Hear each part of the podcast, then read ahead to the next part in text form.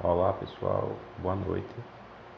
É, eu vou fazer agora um resumo, é uma apresentação do texto Racismo Estrutural, que é do autor Silvio Almeida, ok? Não sei se vocês já tiveram a oportunidade de ler, texto bastante interessante, é, que leva em consideração diversos aspectos concernentes não apenas a, a diria não apenas a questão do racismo, né, como também da própria formação do Brasil, né, na medida em que o racismo pode e deve ser uma categoria mobilizada para entender a nossa história. Me parece que esse ponto é pacífico na apresentação que foi no trabalho que foi produzido pelo Silvio Almeida, né? É, ele inclusive no decorrer de toda a obra, né, eu tive a oportunidade de ler o primeiro capítulo que eu passei para vocês e, eu, e, alguns outros da, do, do, livro, né? Li o restante do livro e, e ele sempre enfatiza esse aspecto que é que não pode ser deixado de lado, né? O, a, o racismo na forma como o Brasil foi estruturado não é uma questão secundária, não é um dado qualquer, né? É não é um mero desvio de rota, é uma categoria que pode e deve ser mobilizada. Esse ponto para mim é muito importante. Pelo menos na forma que eu entendi o texto do Silvio Almeida, ele é muito importante para é, estruturar uma visão histórica, política, econômica e social é, da formação é, das instituições brasileiras do povo brasileiro, da cultura brasileira, ok? Então eu ressaltaria primeiro esse, esse ponto, né? Silvio Almeida ele faz todo um resgate histórico da categoria de raça, né? E de como é, essa categoria se desenvolve em alguns momentos pelo viés do racismo, pelo viés da naturalização é, de desigualdades que são históricas e sociais entre negros e brancos. Né? Então, o primeiro aspecto é o conceito de raça é um conceito da modernidade, né? é um conceito do capitalismo, é um conceito do colonialismo. Né? Eu acho que vocês leram e perceberam que esse aspecto, esse segundo aspecto também é igualmente importante.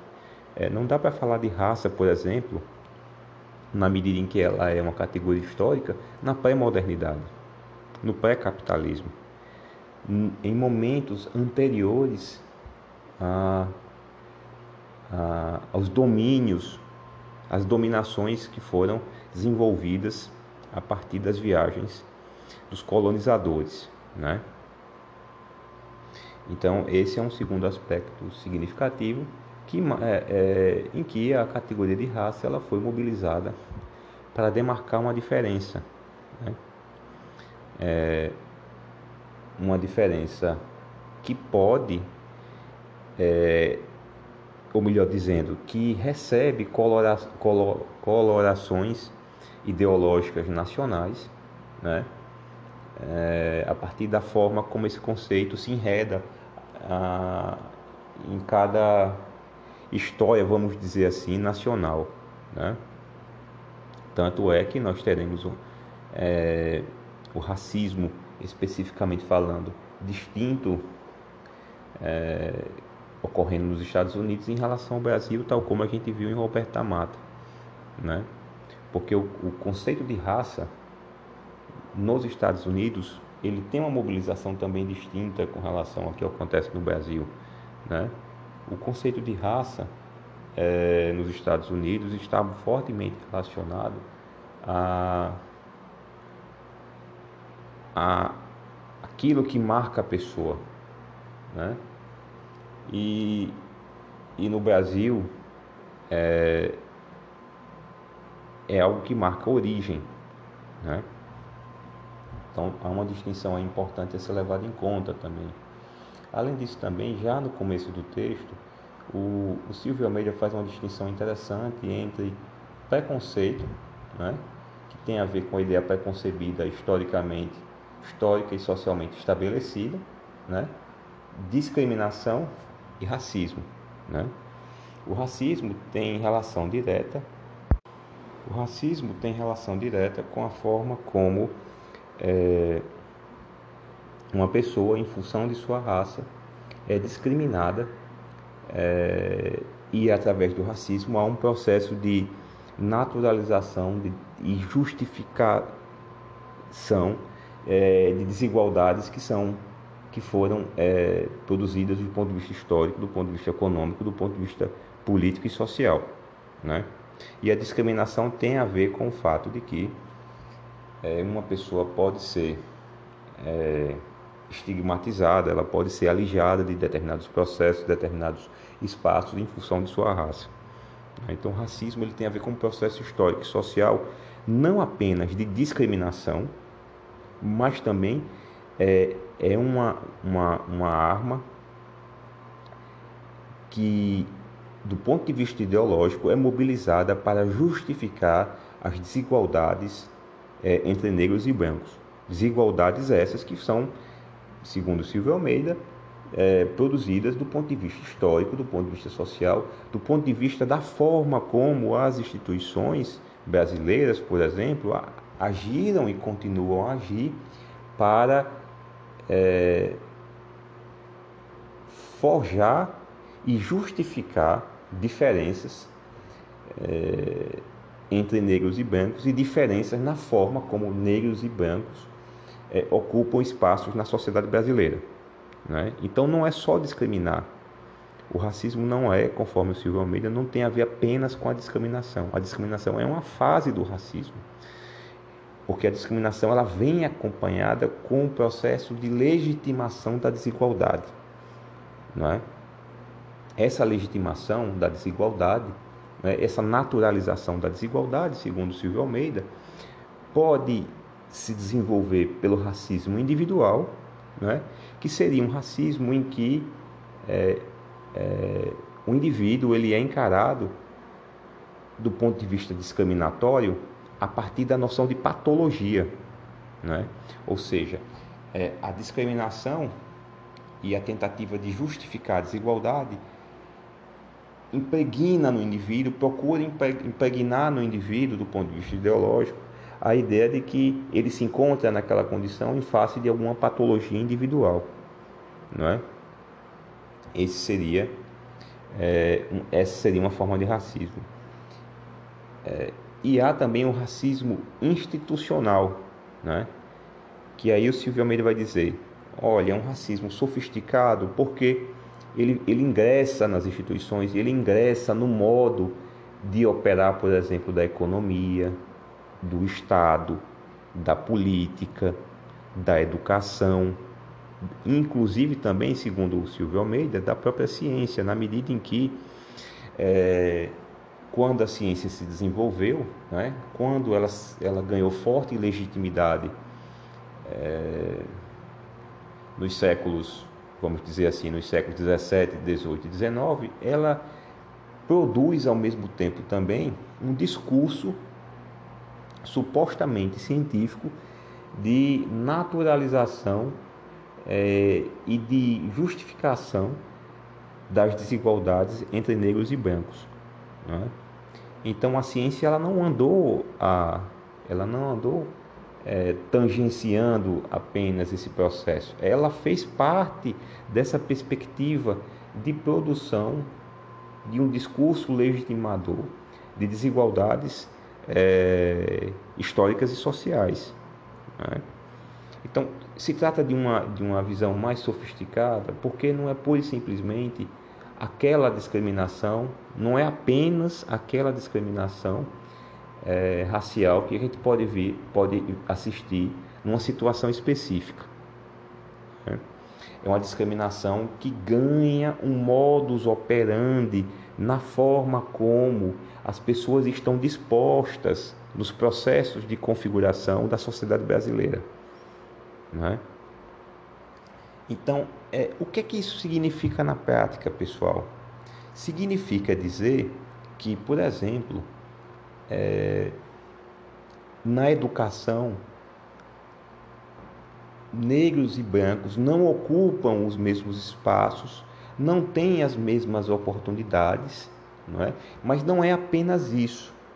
É a produção dessa desigualdade e a, e a, e a ideia de justificar, de naturalizar, de tornar esse processo, entre aspas, normal, no sentido de dizer o seguinte: olha, ora, o branco está ali porque ele mereceu. Se o negro, é, se o negro não chegou, é porque ele não produziu ações de merecimento para tanto. Porque o processo é, através do qual o racismo estrutural ele se desenvolve é, é um processo que tende a apagar é, as diferenças que foram geradas do ponto de vista histórico, político e social. Então, aquilo que é histórico, aquilo que tem a ver com desigualdades de classe, aquilo que tem a ver com desigualdades econômicas, ganha no discurso institucional é, a ideia é, de que as pessoas estão ali por meras ações individuais. É? é por isso que o Silvio Almeida ele enfatiza tanto uma crítica, ele faz muito fortemente uma crítica à ideia de meritocracia. Por quê? Porque ele vai dizer o seguinte: olha, é, na medida em que as instituições funcionam assim, né, não é, reparando desigualdades históricas, não conscientizando com relação ao processo de composição das classes e das raças no Brasil, na medida em que não há essa perspectiva, mas há por outro caminho a ideia de que cada um é responsável individualmente pelo seu sucesso ou pelo seu fracasso, a ideia de meritocracia acaba por ser objetivamente também uma ideia racista. Por que racista? Porque ao invés de questionar, ao invés de problematizar, ao invés de historicizar é, aquilo que diz respeito a figurações, a configurações é, sociais que foram sendo gestadas no decorrer da formação do Brasil, ao invés de fazer isso, o que a meritocracia faz enquanto discurso é justamente o inverso. Não é? O que é que ela opera? Ela diz assim: olha, se Fulano chegou a tal condição, ele chegou porque ele mereceu. Ele chegou porque ele se esforçou. Não é? Ele chegou é, pelas, pela sua própria iniciativa. Né? E aí, é, quem não chegou, quem não atingiu um, um cargo que seja considerado positivo, uma, uma, ocupou um espaço na sociedade que seja considerado positivo, não chegou, é, não ocupou pelas suas próprias condições. Ou seja, ao invés de enfrentar as desigualdades históricas, a meritocracia ela acaba por naturalizar é, essas condições, né? essas separações, as, as, estigmi, as, as, estigmatizações. Né? Por quê, pessoal? E isso, é, é, Silvio Almeida, ele não separa, é bom frisar, ele não separa de um debate sobre o capitalismo. Né? Silvio Almeida é, enfatiza é, que raça e classe eles não, elas são dois conceitos que não podem ser desvinculados. Ainda que ele também diga o seguinte: olha, é, eu não estou querendo dizer com isso que uma pessoa que tem uma condição financeira, que um negro que tem uma condição financeira boa, ele não vai sofrer racismo, não é isso. Ele também vai. Né? É, mas ele está dizendo o seguinte: na prática, é, na medida em que o capitalismo gera desigualdade, e essa desigualdade está enredada historicamente, a, a forma como a nação, por exemplo, brasileira se estabeleceu, né, foi forjada até hoje, na medida em que o capitalismo gera desigualdade, ele gera uma desigualdade é, contra é, os pobres, né, ele gera a ausência de serviços públicos, ele gera a ausência de, de, de direitos, de, de proteção do ponto de vista da dignidade humana, e quem é mais fortemente atingido, é? em decorrência dos processos históricos de formação da sociedade brasileira. Quem é mais fortemente atingido é o negro. Né? Quando a desigualdade aumenta, é o negro que é mais fortemente atingido. Por quê? Porque ele já parte de condições, vamos dizer assim, desiguais. Né? Ele já parte de uma perspectiva é, do ponto de vista histórico, do ponto de vista da, da, da, daquilo que o racismo institucional operou em seu favor, né? ou melhor dizendo, contra ele, né?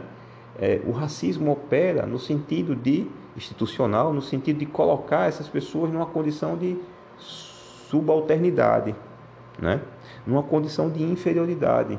Inclusive, pessoal, segundo Silvio Almeida, não apenas é, alijando os negros é, de direitos, de, de condições, de dignidade, mas fazendo com que os negros sejam controlados é, a partir inclusive do Estado policial. Não é? Segundo Silvio Almeida, a necropolítica ela age fortemente contra os negros na medida em que o Estado, é, vamos dizer assim, eu estou chamando aquele Estado, o Estado policial, o Estado que não respeita direitos, o Estado que, que é, opera através das, das, das ações é, nas periferias, que opera prendendo pessoas é, em condições extremamente é, questionáveis e, e precárias, esse Estado ele acaba por agir no sentido de prender os negros, no sentido de condenar os negros e no sentido de matar os negros. Né? Percebam a argumentação do Silvio Almeida, pessoal. O negro ele é colocado numa condição de subalternidade por esse racismo institucional, né? que é operado pelas instituições, ele não é apenas colocado, ele é colocado nessa condição a um discurso histórico que é operado através do capitalismo, através da meritocracia, através de um individualismo fortemente neoliberal, né? que, que coloca nas pessoas a responsabilidade plena sobre o futuro delas, como se elas não fossem o resultado daquilo que elas também não controlam, né? das oportunidades, das condições, das possibilidades. Né?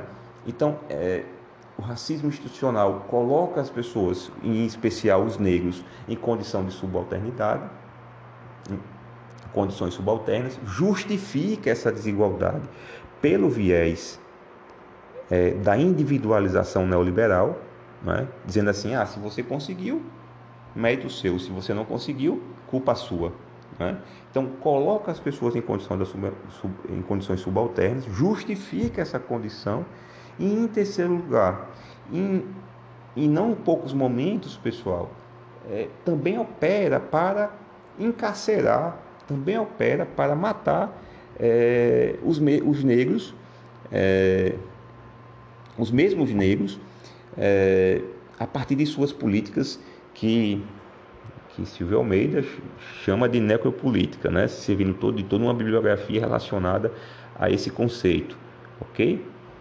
Então, é, enfrentar o racismo no Brasil, né? e aí é uma abordagem que eu entendo como marxista, né?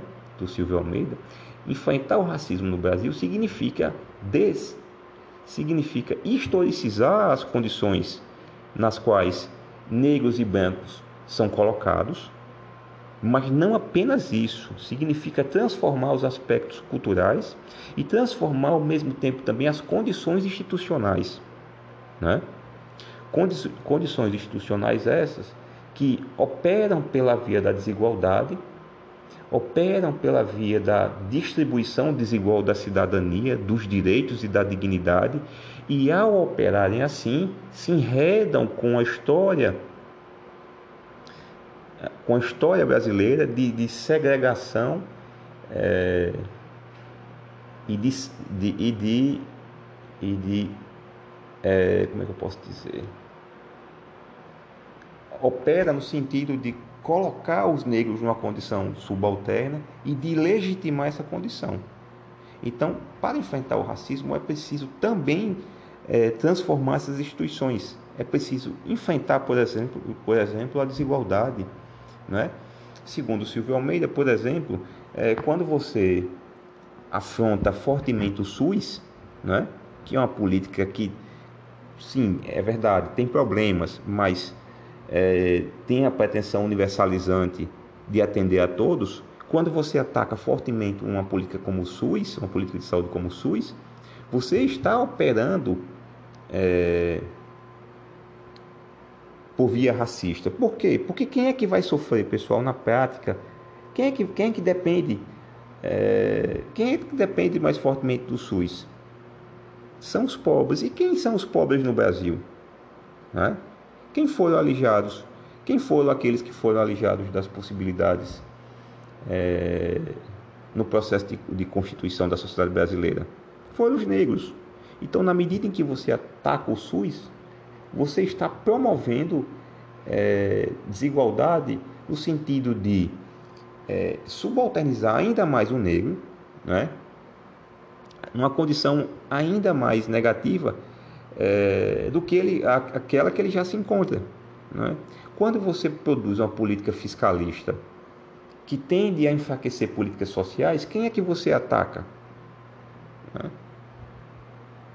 Então, o, o que o Silvio Almeida está mostrando para a gente é que você não pode separar capitalismo de racismo, porque o capitalismo, na medida em que opera determinadas instituições, ele reforça a desigualdade entre negros e brancos. Né? O Silvio Almeida não está negando, ele não está negando é, que, por exemplo, também há desigualdade de classe, que, por exemplo, também há desigualdade de gênero. Não, ele não está é, negando é, todas essas lutas, pelo contrário, ele enfatiza também esses aspectos. Mas ele está falando o seguinte: há uma cisão, há um corte é, que separa dois grupos, né, em especial é, negros e brancos, e há um discurso legitimador dessa separação, e por fim, ainda há políticas que reafirmam é, as condições de reprodução da sociedade brasileira no sentido de negar ao negro saúde, negar ao negro possibilidade, negar ao negro é, educação. Né?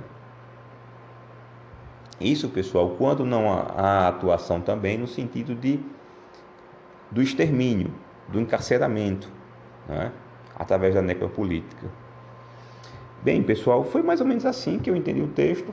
Não sei se vocês concordam com a minha leitura. Se não concordarem, ótimo. É, é assim que o debate se desenvolve. Né? É, espero que vocês, nas, nas concordâncias e discordâncias, tenham gostado aqui desse resumo que eu fiz, tá certo? De apresentação do texto, ok? Um abraço, pessoal, e, e amanhã eu estarei enviando o, um resumo também sobre o texto da sobre o texto sobre o autoritarismo brasileiro, em especial dos, dos capítulos que foram listados, ok? Uma boa noite e um abraço. Porque, pessoal, eu falei muito sobre desigualdade e racismo.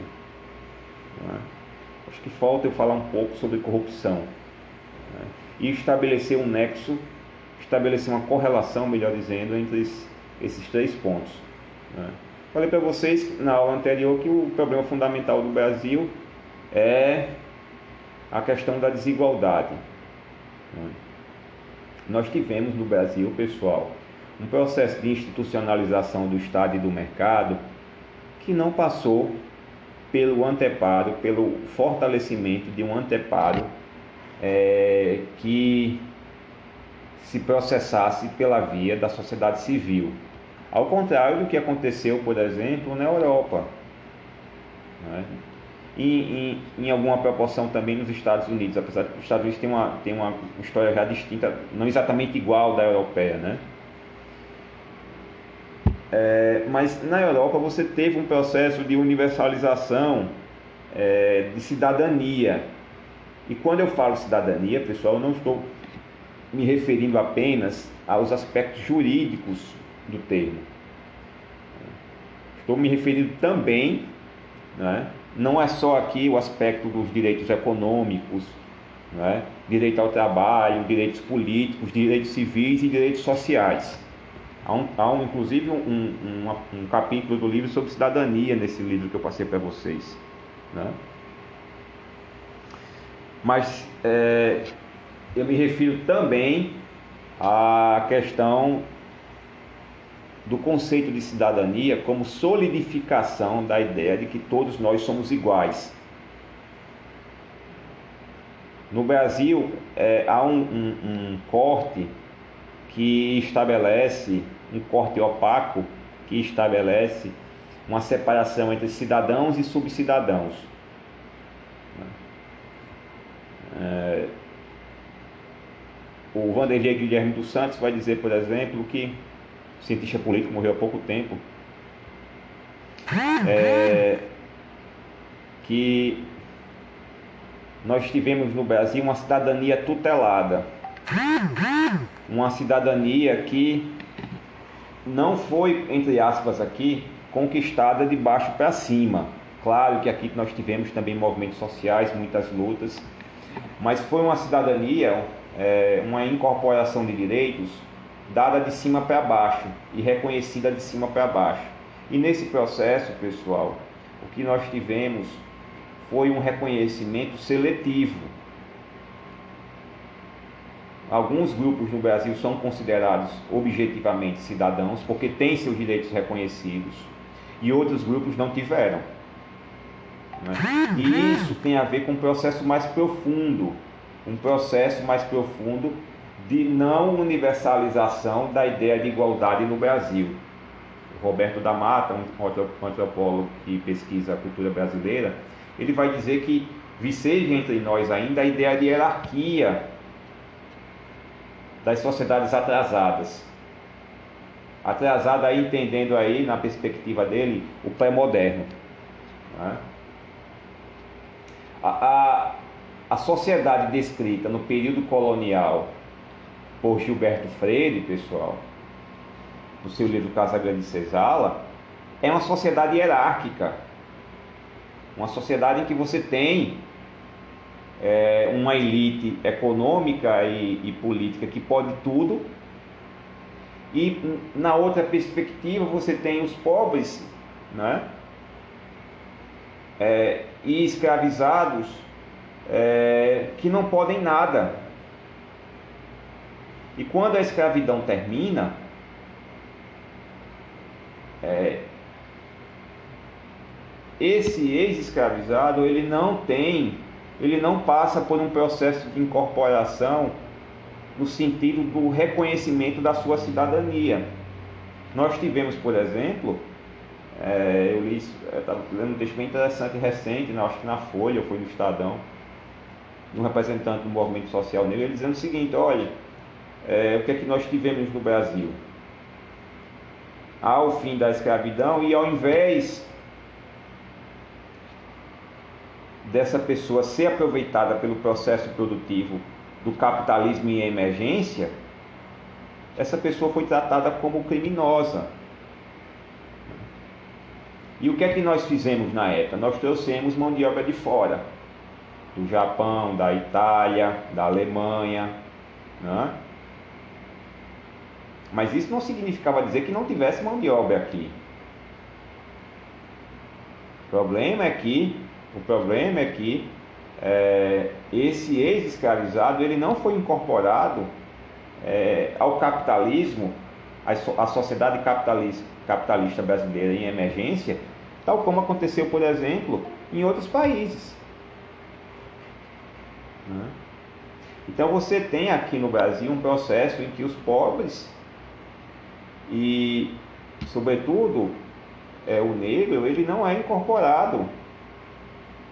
Ele não é incorporado como cidadão. E aí ele fica com essa chave histórica, né? É, é isso que acontece, pessoal, que faz com que é, a nossa desigualdade ela seja mais significativa do que aquela que ocorre em outros países. Porque não é só uma questão econômica. Claro que econômica aqui, pelo amor de Deus, eu não estou desconsiderando. Há uma distribuição objetiva desigual, mas essa distribuição objetiva desigual, ela precisa ser naturalizada para, para ser aceita. A gente viu isso no livro A Construção Social da Realidade de Peter Berg e Thomas Luckmann. A gente precisa entender isso como normal, como real, como a realidade, melhor dizendo, como modo comum. Sim, é, é, é isso que eu estou dizendo, é muito além da economia. A economia é a consequência visível, mas por trás da economia há uma realidade naturalizada. A gente convive com essa realidade é, naturalmente. Né? É, é, porque se ela não fosse natural, pessoal, se a gente não enxergasse essa realidade como crível, né, a gente estaria o tempo inteiro em, em combate contra ela. Né? Se para gente, hoje para gente, já, é, hoje já é forte essa ideia de que é estranho, é errado você, por exemplo, ir numa cidade interior e fechar um acordo com a família e trazer uma pessoa do interior para trabalhar na sua casa, pagando a metade do salário tal, com a promessa de que essa pessoa iria poder cursar o ensino médio numa escola estadual, porque é, na cidade dela, dela, não tinha escola, ou tinha escolas muito precárias. Né? E isso para a gente hoje é, está mais patente que que é uma afronta ao direito desse indivíduo, dessa pessoa. Né? Não que não, não que não fosse há 20 anos atrás. Por isso que eu estou falando, não é só uma questão econômica, a questão econômica é a mais visível. Né? Mas o que é que faz com que uma pessoa vá ao interior, pegue essa pessoa para trabalhar na sua casa, sem nenhum direito, pagando menos do que o salário mínimo, né? Às vezes a pessoa não tem nem idade para poder trabalhar ainda, né? é, e tudo acontece normalmente, e as pessoas vêm e está tudo bem. Né? É isso que eu estou falando. Porque esse entorno não enxerga essa pessoa como dotada de cidadania. Objetivamente, essa pessoa é enxergada como um ser inferior, ainda que isso não seja objetivamente é, verbalizado, mas é caracterizado nas relações sociais. Ou seja, isso é realidade, é comum para as pessoas, é aceito. Não fere a consciência coletiva né? daquele grupo social é, que está ali no entorno dessa situação. Né? Quando eu falo, exatamente, quando eu falo que é natural, é no sentido de que está invisibilizado. Né? Então não é só não é só o econômico, o econômico, claro, é importantíssimo mas a gente só aceita a desigualdade econômica porque há um processo de naturalização, entre aspas aqui, há um processo de normalização. Então, é, o Brasil se processou assim, não, é, não se trata de falta de capitalismo, pessoal, pelo contrário, se trata de um tipo de relação em que uma parte da sociedade não conseguiu acessar é, anteparos contra o capitalismo, inclusive. Porque a regulação do mercado de trabalho é uma regulação para, para, para é, regular o capitalismo. Então, como essa pessoa não atingiu o status de, de, de cidadania, o capitalismo age sobre ela sem freio.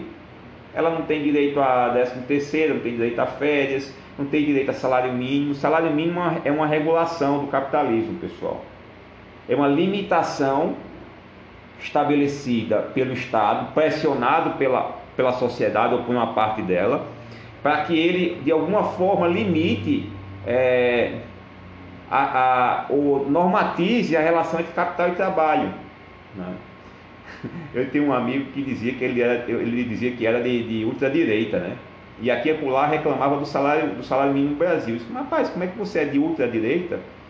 Ultraliberal, desculpe como é que você é ultraliberal e reclama do salário mínimo? Porque salário mínimo é uma regulação.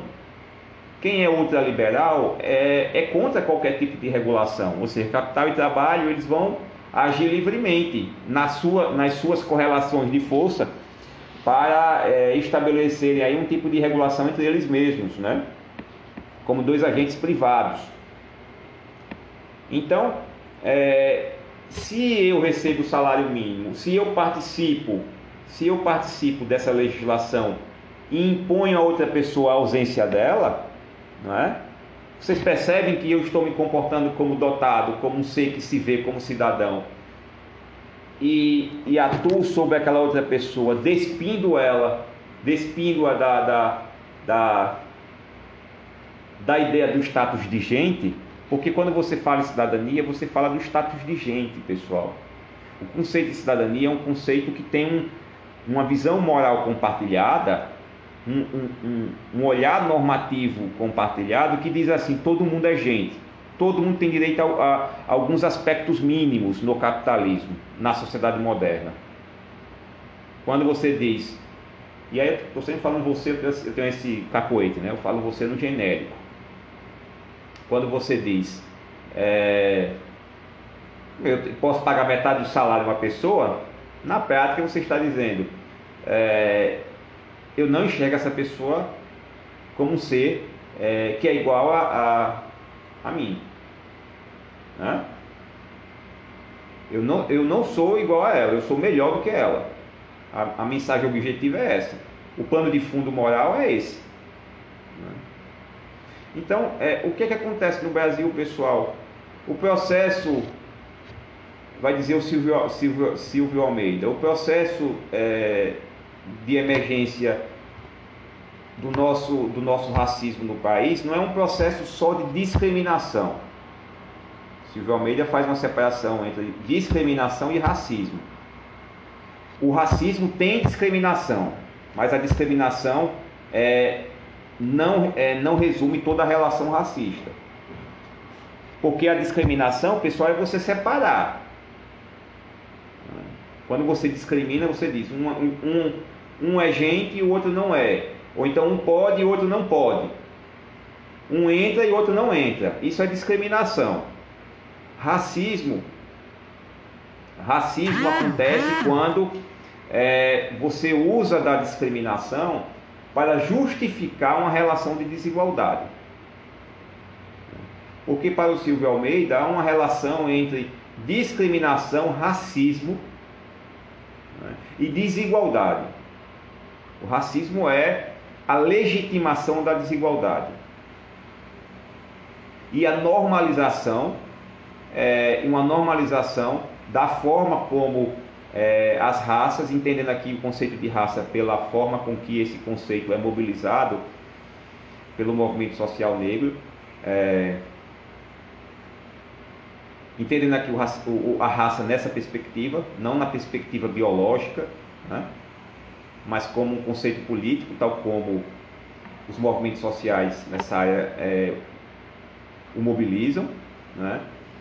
Então, seria uma forma de justificar o domínio, a dominação de uma raça sobre outra. E de normalizar essa diferença do ponto de vista da da forma como se acessa os direitos, os direitos econômicos, políticos, os direitos sociais. Né? Aí acesso à escola, à moradia, a serviço de saúde, a emprego e por aí vai. O que é que o Silvio Almeida faz, pessoal? Ele relaciona racismo, desigualdade e capitalismo. Racismo, desigualdade e sociedade moderna. Uma sociedade racista é uma sociedade que não apenas discrimina as pessoas, porque é uma fase, ó, discriminação é uma fase, vai dizer lá no primeiro capítulo do livro dele. Não apenas discrimina é, as pessoas, dizendo quem pode ou quem não pode, vai, quem vai receber, quem vai acessar o melhor emprego, quem não vai, quem vai acessar os serviços públicos, quem não vai.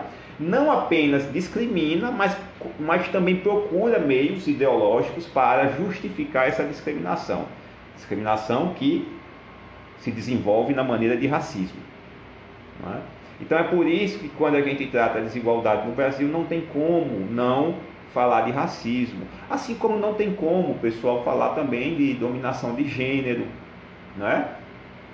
É, não tem como falar sobre desigualdade é, regional, né? porque historicamente nós temos um, um, uma diferença na forma com que as regiões acessaram é, aquilo que era produzido nacionalmente na forma de riqueza, né? E e, há todo um processo ideológico de justificação dessa desigualdade. São Paulo seria a mola, a mola produtora do Brasil, o Nordeste seria o espaço atrasado. Né? E aí eu não, não, não quero dizer aqui que eu tenho acesso à experiência privilegiada, porque você pode não ter vivido uma coisa, estude e apanhe também. Né? É, eu não sou adepto dessa história, que para mim é, é, é anticientífica, de que você só vai entender uma situação se você vivenciar, não é isso. É, mas quem viveu, acho que um pouco ali, São Paulo, Rio, Rio Grande do Sul, né, sabe o que é ser nordestino no Brasil, né? Você escuta apelido todos os dias, é piadinha o tempo inteiro, né? Há um processo de, de, de, animalização do nordestino que é muito forte. Né? Que vai nessa mesma hierarquia, pessoal. O não nordestino é gente.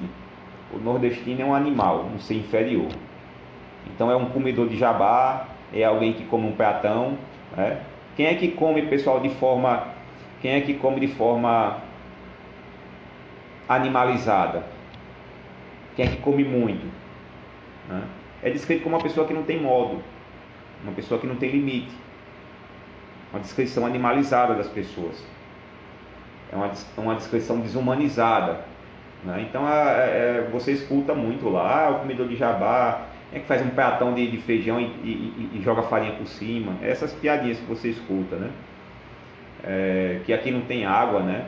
Eu lembro que uma vez eu tive um atleta com uma professora de matemática e um atrito normal de sala de aula, alguma coisa assim. Aí ela disse: Ah, você veio lá daquela, daquele, daquela região que o chão é o chão é rachado e só, só tem mato seco, sem água, e fica falando aqui essas coisas. Ela falou para mim na frente da, da turma inteira, né? O pessoal lá acha que tipo Natal falta água, né? O pessoal acha que a gente aqui não tem água. É, e não é só, pessoal, e esse, esse negócio sobre nordestino não é só. Não é só fora da. Não é só assim. Não é uma coisa que é, entre aspas aqui, vamos dizer assim, de pessoas ignorantes, não.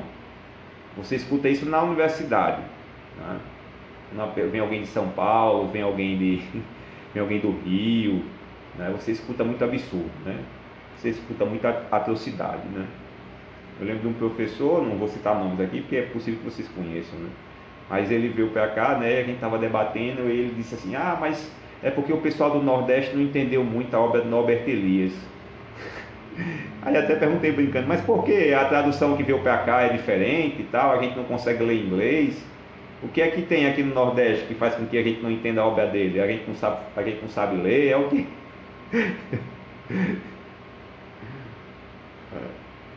Mas, é, é, mas tem muito na universidade também. Infelizmente tem. Eu tenho uma amiga que é da área de psicologia, ela foi, ela foi para um, ela foi para um, um simpósio, alguma coisa assim, um congresso em São Paulo, né? E ela disse que apresentou o trabalho o pessoal ficou assim impressionado. Poxa, não sabia. É, aí o papo é esse, né? Isso, isso aí eu já escutei umas 10 vezes, pessoal. Não sabia que lá em Natal, lá no Rio Grande do Norte, tinha gente, tinha bons alunos também. Não, lá aqui a gente não pensa não, sabe? Aqui só tem gente idiota, né? Só tem gente burra, né? Aqui a gente não consegue, a gente não desenvolveu essa faculdade não, de, de pensar não, né? Mas você escuta essas bobagens, né? É... Então, pessoal, é, a desigualdade no Brasil tem um elemento histórico que não pode ser esquecido, muito pelo contrário, ele tem que ser sempre lembrado para que a gente consiga racionalizar os porquês dessa nossa situação hoje. Né? Então nós tivemos no Brasil, nós tivemos no Brasil um, um processo através do, do qual as elites econômicas e políticas atuaram sobre a emergência do Estado e do mercado sem nenhum tipo de anteparo da sociedade civil organizada. Né? Porque é, rapidamente o, o, o, Brasil ele se desenvolveu e saiu de uma sociedade agrária é, dominada por senhores de terra, né? E e incorporou o Estado em mercado. E aí essa, essa elite agrária, né, esses donos de terras, eles se apropriaram da, da, das relações econômicas, eles às vezes nem conseguiram fazer isso, né? mas eles usavam do prestígio que eles tinham junto às instituições políticas para pressionar a burguesia ascendente, por exemplo. É? Então, o senhor de terra ele conseguia é, influenciar a, ele conseguia influenciar a justiça, a polícia, né? e fazer com que os interesses do Estado se confundissem com seus interesses privados. E é por isso que a corrupção ela também contribui para a emergência da desigualdade ou para a consolidação da desigualdade. Porque quando nós falamos em corrupção, pessoal, vocês vão ver no texto, né? Eu já vi. Corrupção não é só pegar dinheiro, né? Não é só esse relógio aqui é do Estado, eu vou lá e pego esse relógio para mim. Não é só isso. É, isso é um aspecto, claro, não estou negando. Mas faz mais sentido do ponto de vista conceitual a gente pensar a corrupção é, com essa perspectiva de entender o processo de apropriação do público, fazendo com que o público funcione para interesses privados. Não é? Então, por exemplo, não sei se vocês viram hoje o escândalo que, que estourou aqui no Rio Grande do Norte, aqui em algumas cidades do Rio Grande do Norte, né? É, algumas pessoas tinham poder de influência sobre a fila de exames e cirurgias do SUS aqui no estado e usavam isso para usavam isso para ganhar dinheiro, usavam isso para é, como moeda de troca política, né? É, desenvolvendo atividades clientelistas, né? Então, por exemplo, tem uma fila, tem uma fila de cirurgia, sei lá, de catarata. E aí uma determinada pessoa conseguia furar essa fila e colocar outra pessoa na frente. E mobilizava isso em favor dos seus interesses, quer sejam esses interesses econômicos ou políticos, eleitorais. Né? É, então isso é corrupção. Na medida em que o Estado não funciona, na medida em que o Estado não funciona, é, produzindo uma administração dos, dos conflitos em favor de uma certa universalidade, é, pelo contrário, passa a agir em favor de interesses privados, essa apropriação do Estado em favor de determinadas elites é, favorece a perpetuação da desigualdade. A perpetuação da desigualdade. Então, é, por exemplo, o próprio Silvio Almeida, tecendo, tecendo um, um, uma correlação aí com, com Estado no Brasil e é, racismo, ele vai dizer, olha, o Estado ele foi apropriado pelas elites nesse processo histórico que é muito recente, né? Ele foi apropriado no sentido de afirmar é, a desigualdade racista que acontecia e naturalizar essa desigualdade que acontecia já na sociedade brasileira. Ele não agiu contra isso, ele agiu em favor disso. Né?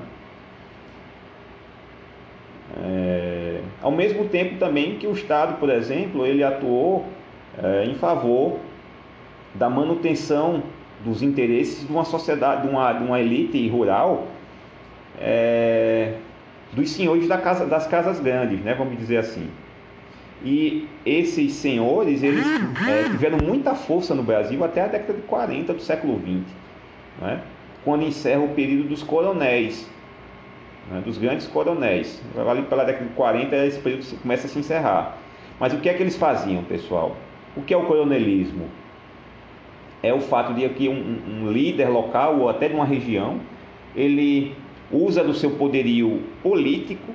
Ele é, inclusive, ele está em crise econômica. Economicamente, ele está em crise, por quê? Porque ele não domina a indústria, ele não domina a burguesia ascendente, mas ele mantém o seu poder na medida em que ele, na medida em que ele mantém o poder da terra, ele tem grandes latifúndios, ele controla regiões inteiras, e ele usa esse poder para quê? é? ele usa esse poder para, para controlar o processo eleitoral, né? processos eleitorais que eram fortemente fraudados, né? controlar os processos eleitorais.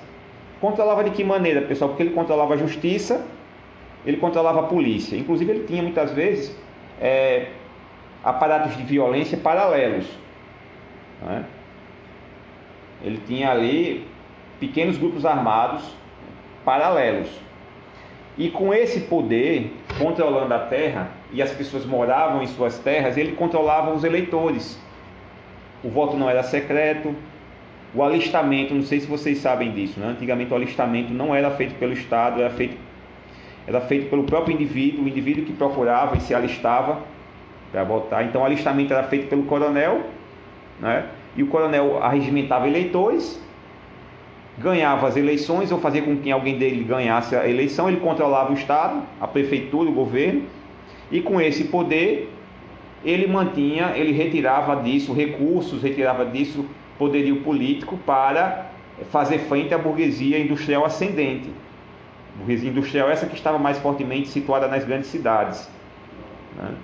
Então esse processo, por exemplo, perdurou até a década de 40 do século XX. Nós temos hoje, nós não temos hoje mais coronelismo, né? Ainda que a gente escute, a gente escute assim, ah, fulano é um coronel. Retoricamente, do ponto de vista político, essa disputa fica né, do discurso, mas caracterizadamente nós não temos mais coronelismo hoje. Né?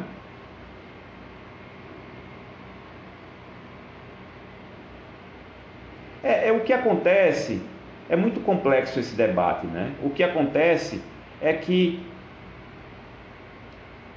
é que uma ideologia ela só não funciona, uma ideologia só não funciona do dominante para o dominado, não. Ela funciona para todos, muitas vezes. Quando há um processo de naturalização, é,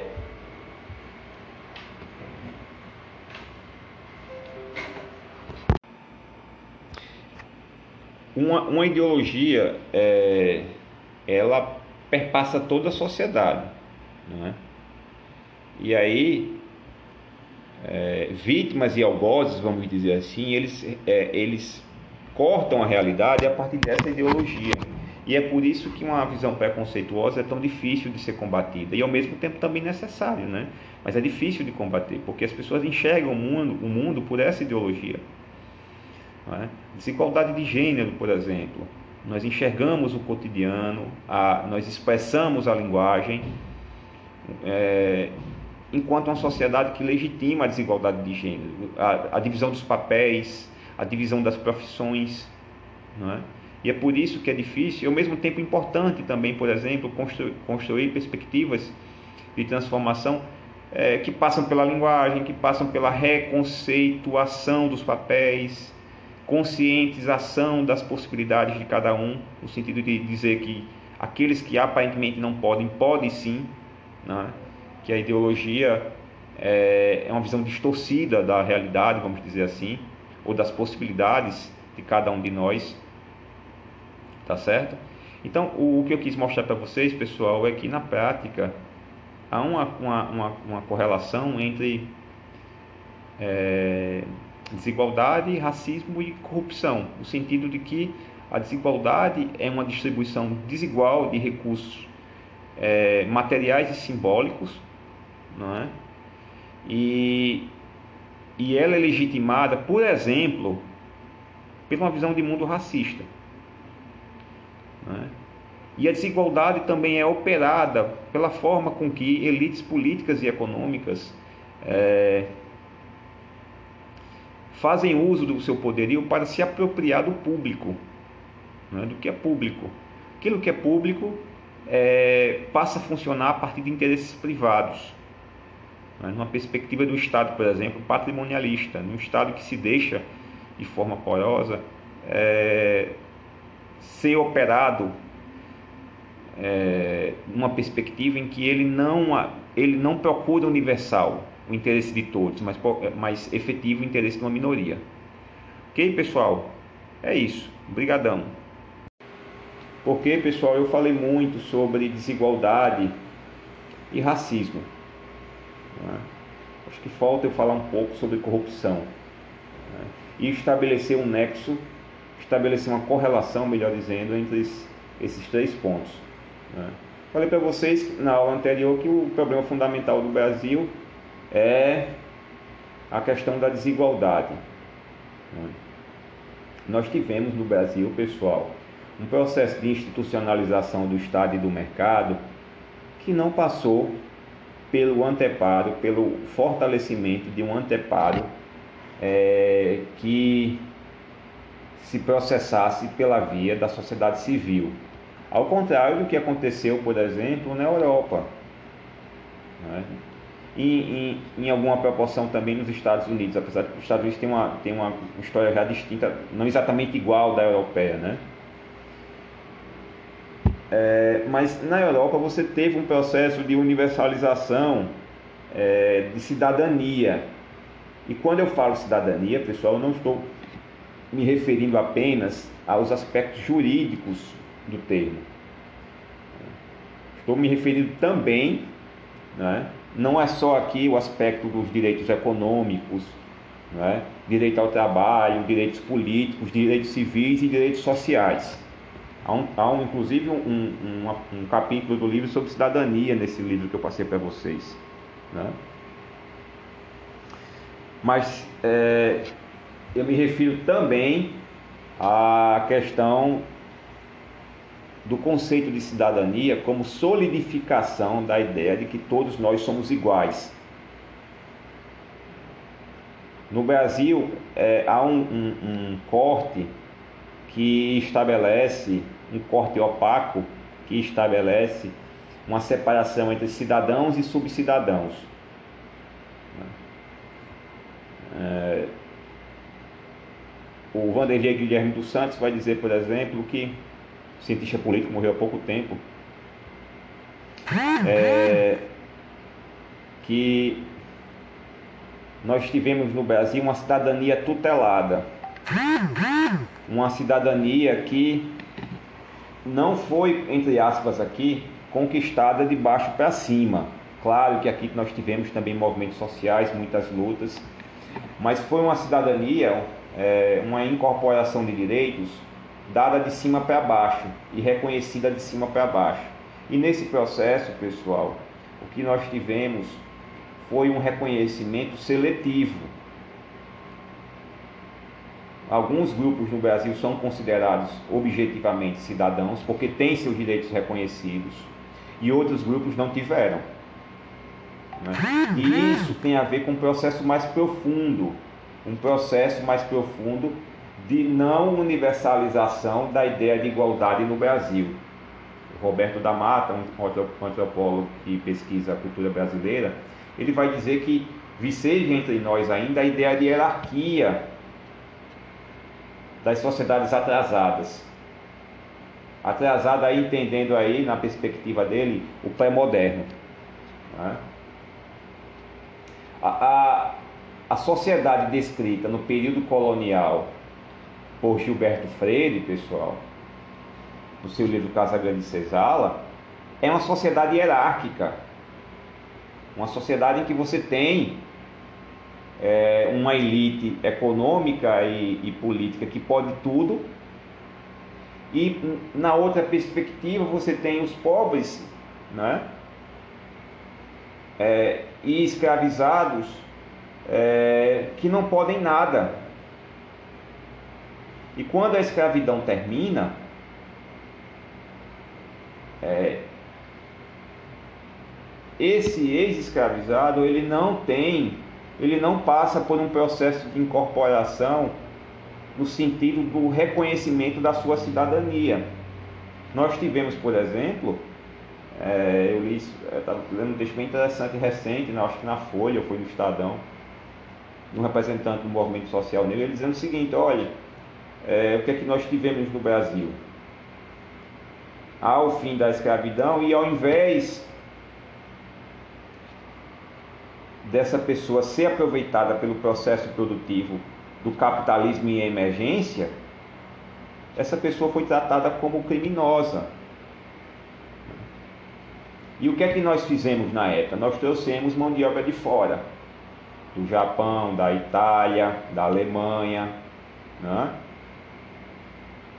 Mas isso não significava dizer que não tivesse mão de obra aqui.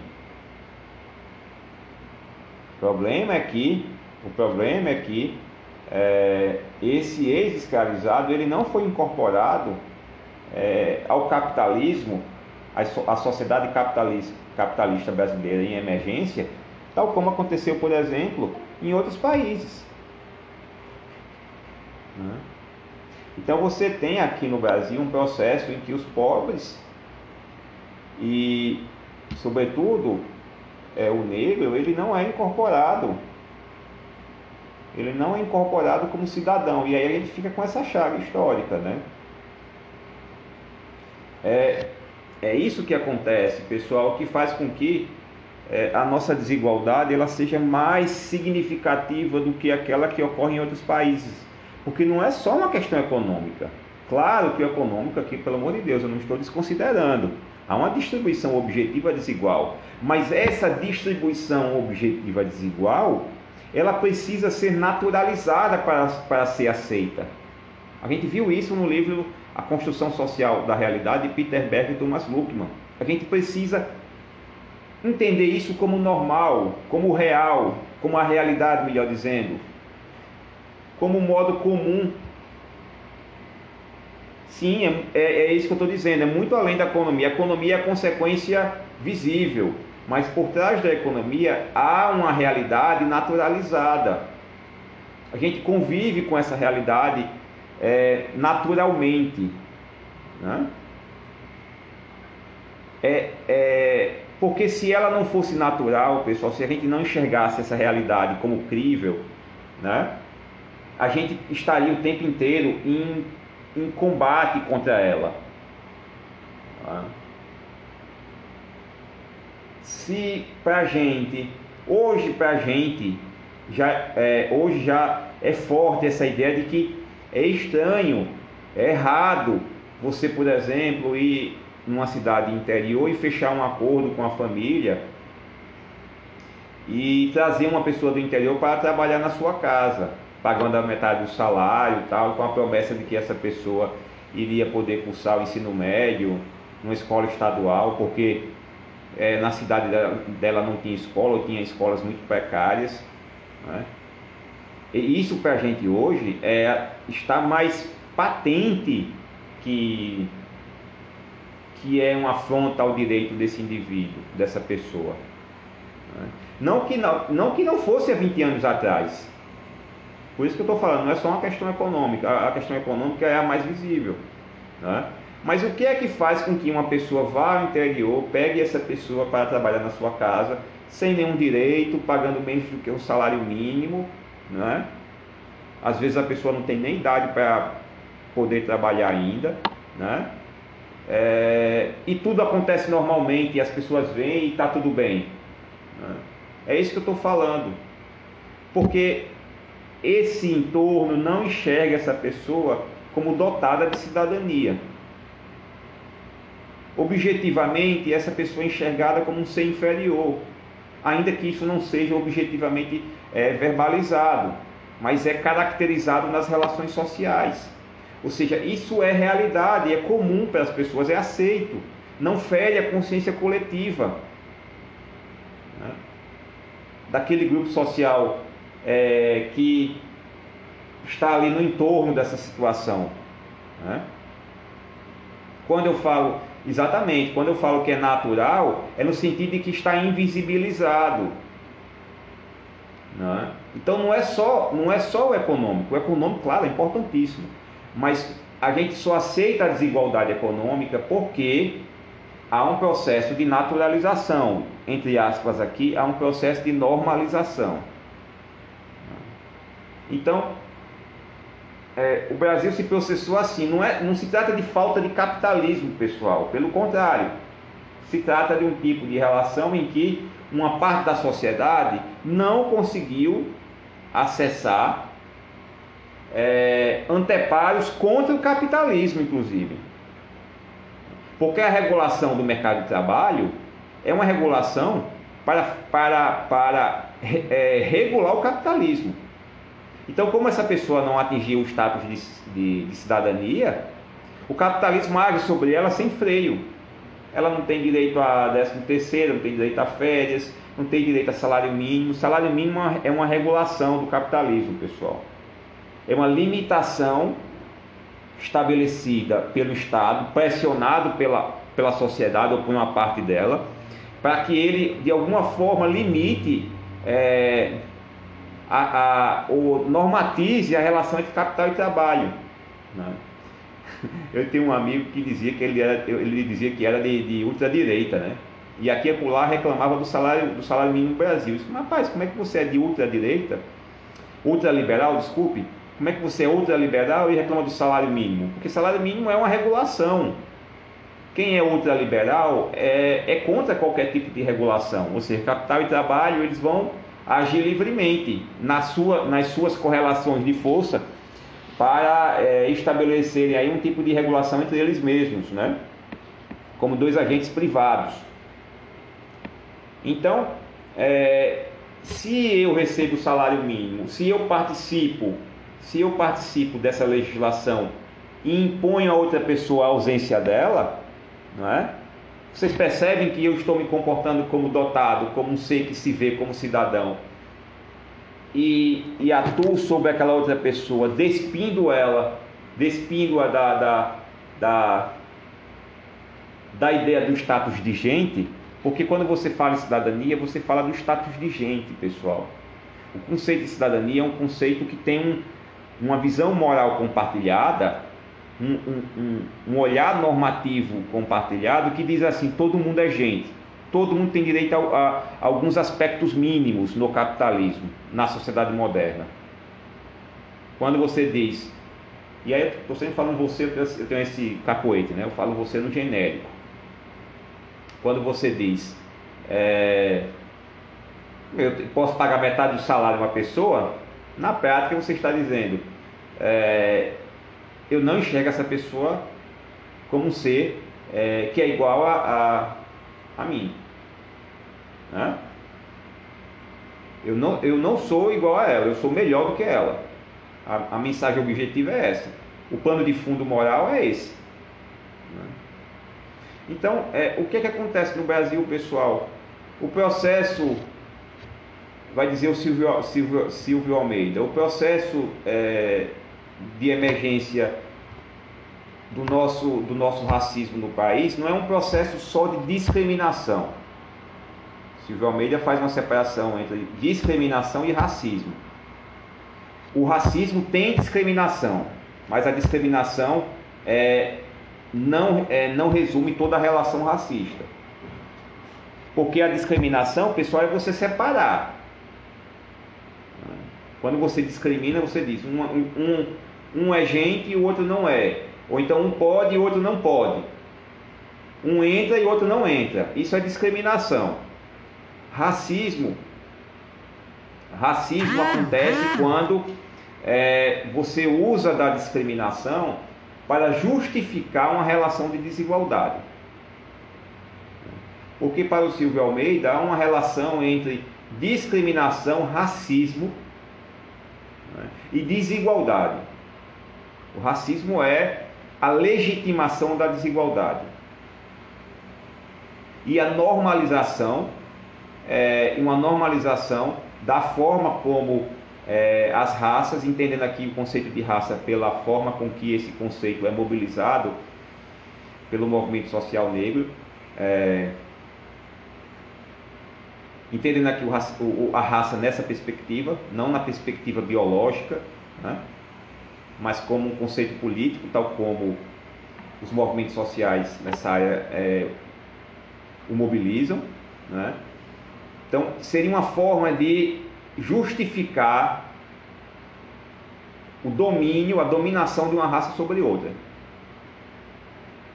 E de normalizar essa diferença do ponto de vista da, da forma como se acessa os direitos, os direitos econômicos, políticos, os direitos sociais, né?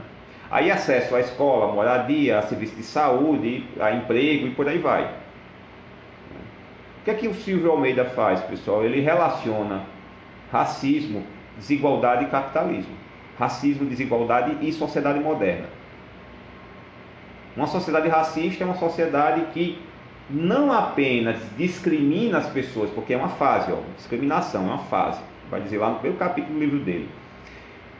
Não apenas discrimina é, as pessoas, dizendo quem pode ou quem não pode, vai, quem vai receber, quem vai acessar o melhor emprego, quem não vai, quem vai acessar os serviços públicos, quem não vai. Não apenas discrimina, mas, mas também procura meios ideológicos para justificar essa discriminação. Discriminação que se desenvolve na maneira de racismo. É? Então é por isso que quando a gente trata de desigualdade no Brasil, não tem como não falar de racismo. Assim como não tem como o pessoal falar também de dominação de gênero. Não é? É, não tem como falar sobre desigualdade é, regional, né? porque historicamente nós temos um, um, uma diferença na forma com que as regiões acessaram é, aquilo que era produzido nacionalmente na forma de riqueza, né? E, e há todo um processo ideológico de justificação dessa desigualdade. São Paulo seria a mola, a mola produtora do Brasil, Nordeste seria o espaço atrasado. Né? E aí eu não, não, não, não, quero dizer aqui que eu tenho acesso à experiência privilegiada, porque você pode não ter vivido uma coisa, estude e apanhe também. Né? É, eu não sou adepto dessa história, que para mim é, é, é anticientífica, de que você só vai entender uma situação se você vivenciar, não é isso.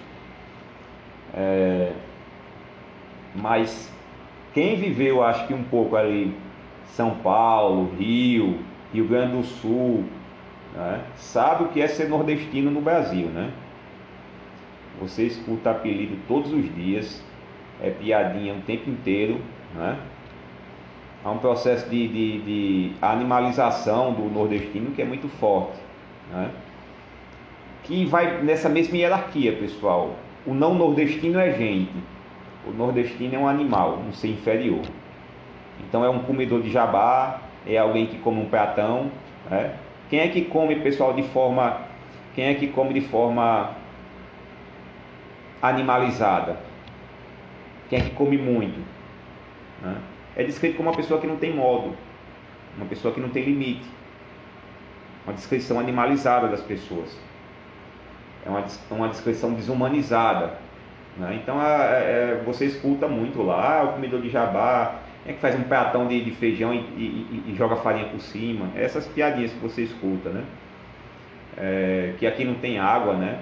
Eu lembro que uma vez eu tive um atleta com uma professora de matemática e um atleta normal de sala de aula, alguma coisa assim. Aí ela disse: Ah, você veio lá daquele, daquela região que o chão é o chão é rachado e só, só tem mato seco, sem água, e fica falando aqui essas coisas. Ela falou para mim na frente da, da turma inteira, né? O pessoal lá acha que, tipo, Natal falta água, né? O pessoal acha que a gente aqui não tem água. E não é só, pessoal, e esse, esse negócio sobre nordestino não é só não é só fora da não é só assim, não é uma coisa que é, entre aspas aqui, vamos dizer assim, de pessoas ignorantes, não. Você escuta isso na universidade. Né? Vem alguém de São Paulo, vem alguém, de, vem alguém do Rio, né? você escuta muito absurdo, né? você escuta muita atrocidade. Né? Eu lembro de um professor, não vou citar nomes aqui, porque é possível que vocês conheçam, né? mas ele veio para cá, né? a gente estava debatendo, e ele disse assim, ah, mas é porque o pessoal do Nordeste não entendeu muito a obra de Norbert Elias. Aí até perguntei brincando, mas por que a tradução que veio para cá é diferente e tal, a gente não consegue ler inglês?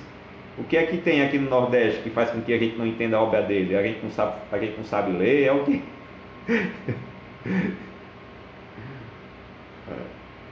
mas, é, é, mas tem muito na universidade também. Infelizmente tem. Eu tenho uma amiga que é da área de psicologia, ela foi ela foi para um ela foi para um, um simpósio, alguma coisa assim, um congresso em São Paulo, né? E ela disse que apresentou o trabalho o pessoal ficou assim impressionado. Poxa, não sabia. É, aí o papo é esse, né? Isso, isso aí eu já escutei umas 10 vezes, pessoal. Não sabia que lá em Natal, lá no Rio Grande do Norte, tinha gente, tinha bons alunos também. Não, porque lá aqui a gente não pensa não, sabe? Aqui só tem gente idiota, né? Só tem gente burra, né? Aqui a gente não consegue, a gente não desenvolveu essa faculdade não, de, de pensar não, né? Mas você escuta essas bobagens, né? É... Então, pessoal, é, a desigualdade no Brasil tem um elemento histórico que não pode ser esquecido, muito pelo contrário, ele tem que ser sempre lembrado para que a gente consiga racionalizar os porquês dessa nossa situação hoje. Né? Então nós tivemos no Brasil, nós tivemos no Brasil um, um processo através do, do qual as elites econômicas e políticas atuaram sobre a emergência do Estado e do mercado sem nenhum tipo de anteparo da sociedade civil organizada. Né?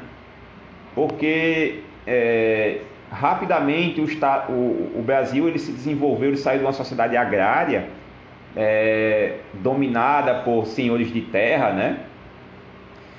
E incorporou o Estado em mercado. E aí essa, essa elite agrária, né?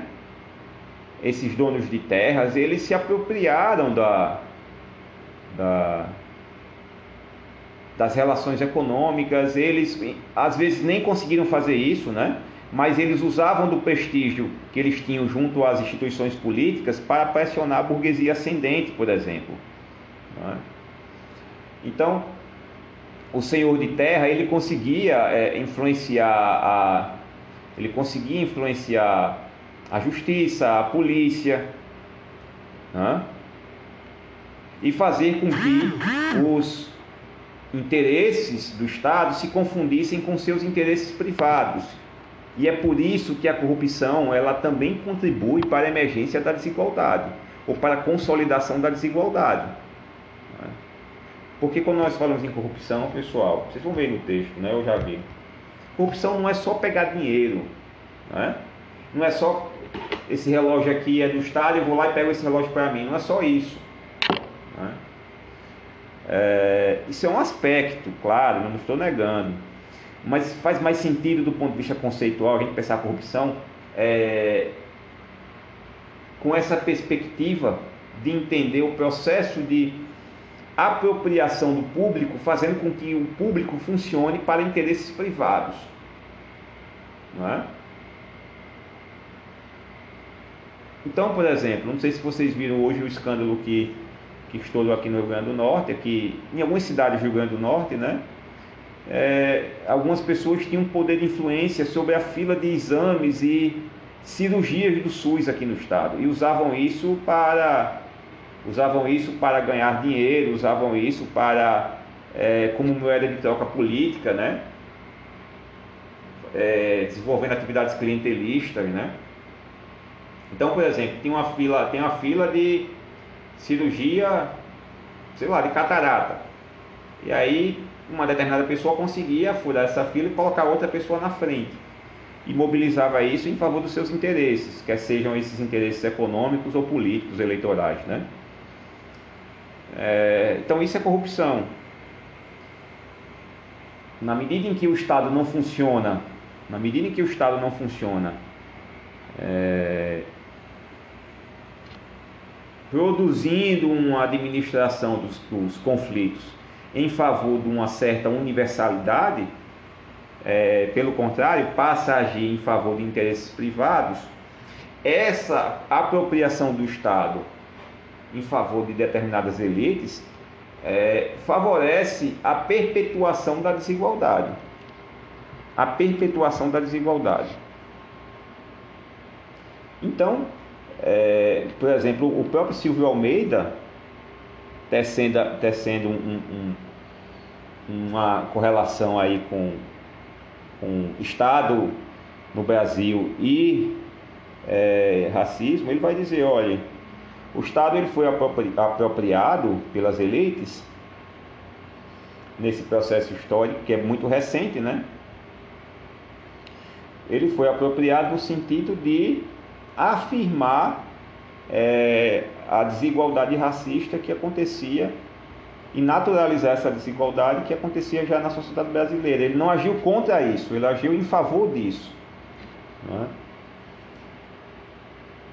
É, ao mesmo tempo também que o Estado, por exemplo, ele atuou é, em favor da manutenção dos interesses de uma sociedade, de uma, de uma elite rural, é, dos senhores da casa, das casas grandes, né, vamos dizer assim.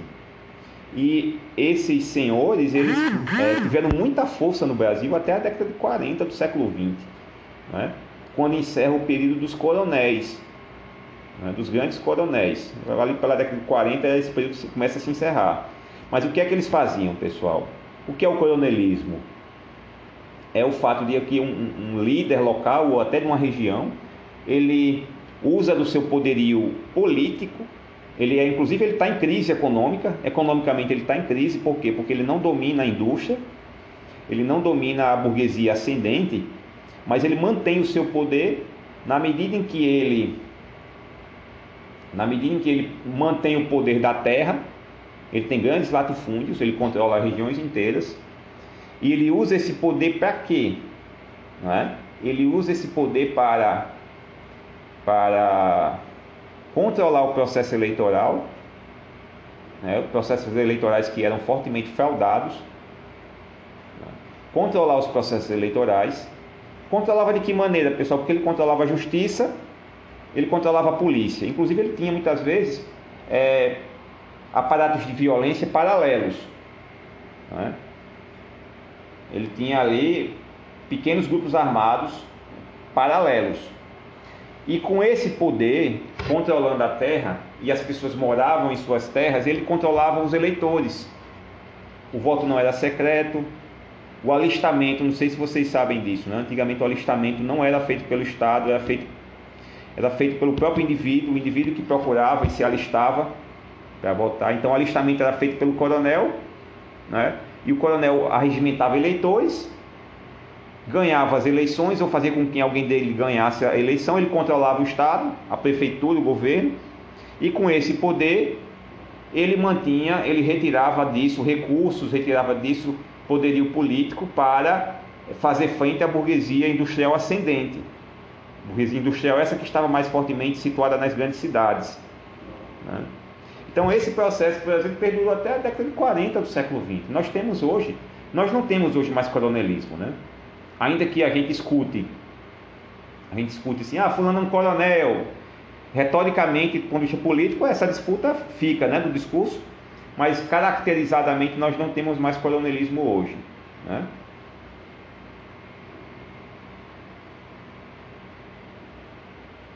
É, é, o que acontece, é muito complexo esse debate, né? O que acontece é que é que uma ideologia ela só não funciona, uma ideologia só não funciona do dominante para o dominado não. Ela funciona para todos, muitas vezes. Quando há um processo de naturalização é,